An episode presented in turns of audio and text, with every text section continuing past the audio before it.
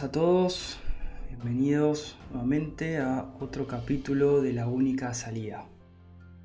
Bueno, hoy ya me estaba, estaba por cerrar el día y recibí algunos mails con algunas dudas, algunas preguntas. Y dije, bueno, voy a hacer un directo cortito, pero con información interesante, eh, muy útil a la hora de usar eh, esta medicina germánica. Así que eh, vamos, vamos a eso. Espero que estén, que hayan pasado un lindo fin de semana. Eh, saludos ahí a todos. Bueno, este video lo hago a pedido de, de, cuatro mails distintos.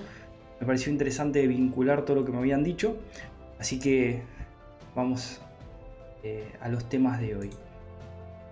Antes que me olvide, les aviso que este viernes tenemos el retiro 29, eh, 30 de septiembre, 1 de octubre, eh, a todos los que vienen al retiro. Eh, mañana les vamos a mandar otro mail, igual ya les mandamos, ya saben todo, pero por los dos para chequear y confirmar todos los datos. Y les avisamos que quedan dos lugares, así que si alguien quiere venir, todavía hay disponibilidad. va a ser un lugar hermoso. nos pueden inscribir en awakeningproject.com en contacto pueden entrar en retiros ahí en awakeningproject.com o nos pueden escribir a info.awakeningproject.com y les mandamos información. Bien, eh, tengo cuatro temas. A ver, ¿con cuál empezamos? Tenemos eh, por un lado la tendinitis.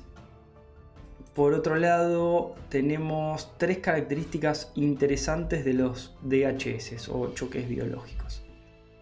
Aprovecho a saludar a todos los que se van sumando. Eh, bueno, ahí están hablando ya de la tendinitis. Eh, saludos por Instagram, saludos por YouTube, por Twitch, por Odyssey, bueno, todas las plataformas que está transmitiendo. Bien. Eh, ¿Con cuál empiezo? A ver. Bueno, un, un dato interesante. Nosotros ya sabemos ¿sí? que un choque biológico es lo que es un sinónimo del DHS, del Dirk Hammer Shock, ¿sí? que es una situación dramática, inesperada, vivida en soledad, inesperada y que no tiene solución inmediata. Esa es una de las características, son las cuatro características del DHS. No hay solución inmediata y esto es lo más importante de todo, más allá de que sea dramático, inesperado y vivido en soledad. El punto es que no hay solución inmediata. Cuando no hay solución inmediata hay una inhibición de acción, porque hay una necesidad de resolver ese hecho ocurrido en un pasado y no resuelto ahora. Entre tanto, en cuanto yo no resuelva esa situación que está pendiente, que me generó lo que ya llamamos una lesión en el cerebro, una necrosis en un relé que controla en un órgano, un programa biológico en un órgano, ya sea una necrosis, una úlcera, parálisis o un crecimiento celular, y un remanente psicológico o psíquico, ¿sí? con un enojo, bronca, rencor, frustración, etcétera, etcétera. Son los tres al mismo tiempo, nunca uno solo. Ahora, fíjense que cuando alguien vive una situación inesperada, dramática, vivir en soledad, que apunta como un rayo que te pega en la cabeza, uno inmediatamente cambia de cara. Cambia de cara, es como que queda como en estado de shock, ¿sí? Es como si algo me hubiese impactado y quedo viendo las estrellitas como eh, los dibujitos cuando le pegan una trompada a alguien, ¿no? Y queda como viendo las, las estrellitas. Bien. Uno de los tres datos curiosos del DHS. Fíjense que cuando tanto ustedes como otra persona les nombren un hecho o un raíl vinculado, ¿sí? una memoria sensorial vinculada al choque biológico, a ese hecho que ocurrió, y lo lleve a ese pasado y en ese momento activen el raíl, por lo tanto generen una recaída conflictual y activen otra vez el programa biológico, la cara de la persona a la cual le están contando esto o le están haciendo revivir el conflicto cambia. Y cambia, porque ya no está acá. Tu psiquismo se fue a dónde está en ese momento que ocurrió en el pasado. Por eso no tiene solución inmediata. El problema con eso es que genera una confusión psicológica y el cerebro piensa que está pasando ahora. Eso no está pasando ahora, es simplemente un revival lo que ocurrió. Es un reír. La persona cambia la cara. Me han escrito muchos que me dicen, cuando les nombro tal situación o tal persona, se les transforma la cara, se les abren los ojos, se les abren las narinas para olfatear mejor, apretan los dientes, crujen, cierran las manos, se cruzan. Cambia. Hay una recaída conflictual. Un dato importante. ¿Cómo sé si el conflicto sigue activo? Porque vos metés el dedo cuando nombrás la situación y la persona cambia, deja de pensar, no te puede seguir el hilo conductivo. Volvió a la fase activa, ya no está acá. Ese es un dato súper interesante. Eh, por otro lado, ese lo tacho para no olvidarme. Eh, otro punto importante. Si yo entro en un programa biológico, ¿sí? Eh, vamos a hacer de cuenta que vamos a hablar, por ejemplo, de la tendinitis. La tendinitis estamos hablando ¿sí? de este, un conflicto de leve desvalorización, no es una desvalorización profunda, pues si no iría al hueso. Eh, les voy a poner una imagen para que se vea un poquito y podamos entender en contexto. Los que están en, Instagram, bueno, el video está en YouTube. De todos modos se entiende. Acá podemos ver eh, cuando hay una tendinitis eh, rotuliana, por ejemplo, en la rodilla, que vamos a hablar, este es el que me pidieron. Entonces acá, si ustedes se fijan, tenemos la rótula y tenemos el tendón. Obviamente cuando hablamos de músculos hablamos, o de tendones hablamos de leve desvalorización de uno mismo y cuando hablamos de hueso hablamos de profunda desvalorización. Estamos hablando de un contexto de choque biológico. Como pertenece a un órgano controlado por el nuevo mesodermo, creado por el nuevo mesodermo y controlado por la médula cerebral, durante la fase activa del conflicto hay una necrosis. Cuando el conflicto se resuelve tenemos el relleno de la necrosis. Ahora, Hammer ya enuncia esto y habla de un DHS o un choque biológico de leve desvalorización deportivo en el tendón. Si fuera hueso, ¿sí? en la rótula, este, o en el fémur, en esa parte más cerquita, pero más la rodilla, estamos hablando de una profunda desvalorización. Y el conflicto por lo general es una desvalorización deportiva. Por eso eh, suele, cuando uno busca tendinitis rotuliana, fíjense, que siempre dice, y ya saben que el tendón rotuliano ayuda a los músculos a extender la rodilla. Es para extender la rodilla. Ahí tenemos el contexto. No poder extenderla rápidamente, la desvalorización deportiva y demás.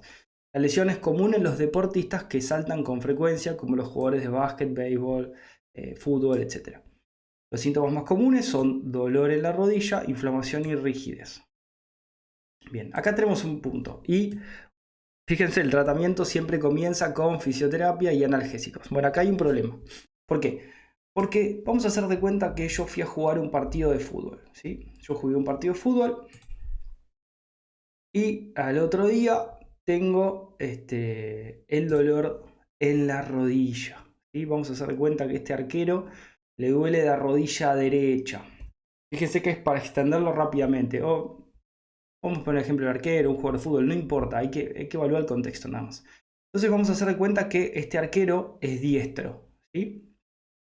Y esta rodilla es la derecha. Entonces, si al terminar el partido de fútbol se le inflama la rodilla derecha, probablemente haya atajado algún penal probablemente haya logrado atajar una pelota muy difícil, salvado un gol, etc. ¿no? Hay que entender el contexto. ¿Por qué? Porque lo que estamos entendiendo es que se inflamó la rodilla. ¿Por qué? Porque previamente hubo una desvalorización. ¿Por qué? Por, bueno, por ese drama, por no saber si lo va a poder resolver o no. Entonces necesito extender rápidamente la rodilla para saltar rápido, para atrapar, o casi le meten tres goles y logró, eh, bueno, gana el equipo. Lo mismo un jugador de fútbol durante el choque biológico de desvalorización deportiva, pues tengo que ser más rápido que otro jugador, más fuerte, tengo que defender mejor, tengo que patear mejor, etc. Si, le, si es diestro y le duele la rodilla derecha cuando termina el partido de fútbol, claramente estamos hablando de un conflicto resuelto por este que estuvo en el partido. El conflicto estuvo ahí. Era una desvalorización frente a un rival, porque es la rodilla derecha y es conflictos a la par si es hombre diestro. Ahora, si la persona es zurda y le duele la rodilla derecha, bueno, ahí no estamos hablando de una desvalorización deportiva en, contexto de algún rival, estamos hablando de alguien superior o inferior. Entonces por ahí estaba jugando con el hijo, ¿sí? o por ahí el hijo le había dicho, o por ahí la madre le había dicho, ¿no? Por el superior inferior, le había dicho que no era capaz de ganar o de jugar bien o de ganar o de correr más rápido, o etcétera. Había una desvalorización, pero en otro contexto. Siguen, ahora, si es diestro y le duele la rodilla izquierda, sabemos que no es por el rival, es o por la madre, o si es un adulto por el hijo, o si es un chico o un, por ejemplo, un jugador, sabemos que no es por un rival, sino por el técnico, por el director técnico que le está poniendo mucha presión. Entonces cuando termina el partido resuelve el conflicto y se inflama. Lo mismo en los entrenamientos. ¿eh? Entonces, ¿cuál es el problema con esto? Lo que la gente no entiende es que durante la fase activa de este conflicto hay una necrosis. ¿sí? Entonces el tendón se necrosa. Se necrosa. ¿sí? Hay una pérdida de valores. Y entonces se vuelve más finito, se necrosa. ¿Cuál es el problema si se necrosa el tendón? Bueno, que es finito el tendón, ¿sí? Entonces yo lo tengo que cuidar. Si yo no logro regenerar el tendón antes del próximo partido, lo voy a volver a recaer en el conflicto. Y si vuelvo a recaer en el conflicto no me conviene porque me lo puedo lastimar heavy, ¿sí? Entonces, ¿qué es lo que conviene? ¿sí? ¿Qué es lo que conviene cuando tengo una lesión en el tendón, ¿sí? una tendinitis, no importa si es en el hombro, si es en la rodilla, donde sea. Primero identificar el conflicto. Después identificar las memorias sensoriales y los raíces asociados. Y después tengo que dejar de descansarlo al tendón y que se regenere. Porque si yo no lo dejo regenerar, que a propósito me conviene que regenere porque es el grupo de lujo y la mejora después permanece, me hace que el tendón sea más fuerte, más grande, más pesado, ¿sí? me permite ser más, más ágil después. Si yo voy a la fatiga constante todo el tiempo, lo puedo lastimar y no dejo regenerarlo. Y si yo encima después me dicen que tengo una tendinitis y que es crónica, etcétera, etcétera, yo me desvalorizo nuevamente y la necrosis continúa, no dejo descansar la rodilla. Y no la dejo descansar porque estoy pensando en que no me funciona, que no voy a poder correr la semana que viene, que no voy a poder jugar, etcétera. Por lo general lo que hay que esperar es, te dicen, bueno, ¿cuánto tiempo dura la fase PCL o la reparación? Bueno, hasta que no duela. Y cuando deja de doler, sea una semana, dos semanas, tres semanas, cuatro semanas, no importa, a vos no te conviene seguir jugando si te duele, a vos te conviene que se refuerce el tendón para que después no se vuelva a lesionar y seas más apto, tanto físicamente como psíquicamente. Y fíjense que en el deporte está también la parte psíquica. Entonces, si tienen el refuerzo físico, tienen el refuerzo psíquico. Eso es súper importante. El partido no lo lastiman. Lo que pasa que, bueno, no se da el tiempo a los jugadores eh, profesionales de descansar en el entrenamiento, etcétera, etcétera, cuando tienen una lesión. Si le dan una o dos semanas, los infiltran, etcétera, vayan a jugar. Y después las rodillas quedan hechas pelota. Eh, ese es un punto. Ahora, ese es un tema que iba a tocar. El segundo. Y en el mismo contexto de esto que les estoy hablando. Si yo veo que hay una inflamación que perdura, que perdura, eh, un segundito. Yo veo que perdura esa inflamación y no se va, lo que significa es que no estoy haciendo, que estoy recayendo, ¿sí? que no logro de una vez por todas, no logro resolver el conflicto y que por alguna razón estoy recayendo. Y si encima se me inflama, se me hincha, se me infecta y todas las cosas que dicen, estoy derrumbado estoy derrumbado porque no voy a poder jugar la semana que viene y empiezo a retener líquidos. O porque estoy recayendo porque hace dos años que vengo con esto, un año me dicen que puedo llegar a perder la rodilla, que no puedo no llegar a jugar, etcétera, etcétera.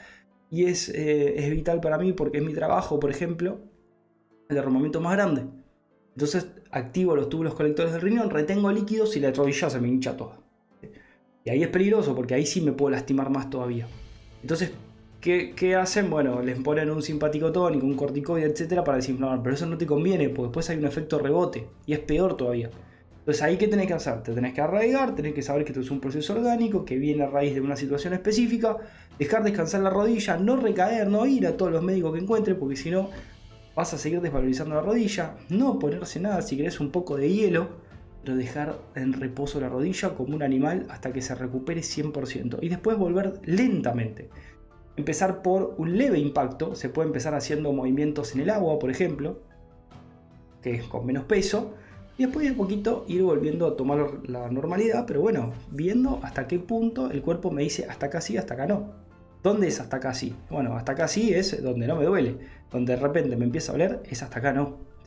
¿Hasta cuándo? Hasta que me deja de doler. Ese es el punto. Eh, bien. Y eso aplica para todos los programas biológicos. Si no cambia, si no hay cambio en el SBS es porque estoy interrumpiendo el programa biológico. Eso debería tardar un proceso. Aumenta el edema, baja el edema, hay una epicrisis, un drenaje, vuelve a aumentar el edema. Después se termina el programa biológico. Por ese lado. Después, eh, por último, otro tema que me habían preguntado, que estaba ahí también en la comunidad, pero lo quise acá compartir. Les recuerdo a todos, de paso, eh, todos los que quieran hacer preguntas de medicina germánica, hemos creado un foro. Después de bastante tiempo lo logramos este, desarrollar, un foro, un foro de medicina germánica, un foro para que se conecten personas que están en este nuevo paradigma, que quieren aprender medicina germánica, que se quieren vincular que quieren conocer gente de este nuevo paradigma, bueno, si entran en awakeningproject.com eh, y van a comunidad, tienen la comunidad de medicina germánica, es con un abono mensual de 5 dólares o 2.700 pesos argentinos. Eh, bueno, entran en preguntas de medicina germánica, tienen un foro ya donde hay 35 hojas con un montón de síntomas, un montón de diagnósticos, van haciendo preguntas, yo les voy respondiendo. Y bueno, estamos armando una biblioteca enorme con todos los síntomas que pueden haber. Eh, esto que un par de años va a ser una biblioteca hermosa. Eh, bueno, y puede hacer una pregunta, sí, hacer una pregunta y bueno, ahí... Bueno, es más, em, hicimos un videito eh, instructivo, en un segundo, que lo subí justo ayer, lo editó Fati, con, le puso su voz, me gusta mucho cómo quedó, se los voy a poner como para que haya dudas. Eh, segundo. Muy buenas a todos, bienvenidos a eh, nuestro tutorial sobre cómo ingresar. Pero bueno, eh, está todo el instructivo. Si ustedes se fijan, eh, entran en la web, se loguean con una cuenta de mail, con una contraseña. pues, bueno, pueden abonar con PayPal o Mercado Pago. Está bueno esto porque en el video muestra que pueden abonar por PayPal sin cuenta de PayPal, ¿sí? Eh, acá abajo donde dice pagar con tarjeta, sin tener cuenta de PayPal, así que ahí se puede. Eh, ¿Qué más? Bueno, ponen todos los datos, y después acceden, más o menos, voy a mostrar. Entonces después van a comunidad, ya accedieron con su cuenta y ya tienen cargada la comunidad les quería compartir eso. Eh, bien, y ahora le damos el remate al último tema que les quería compartir.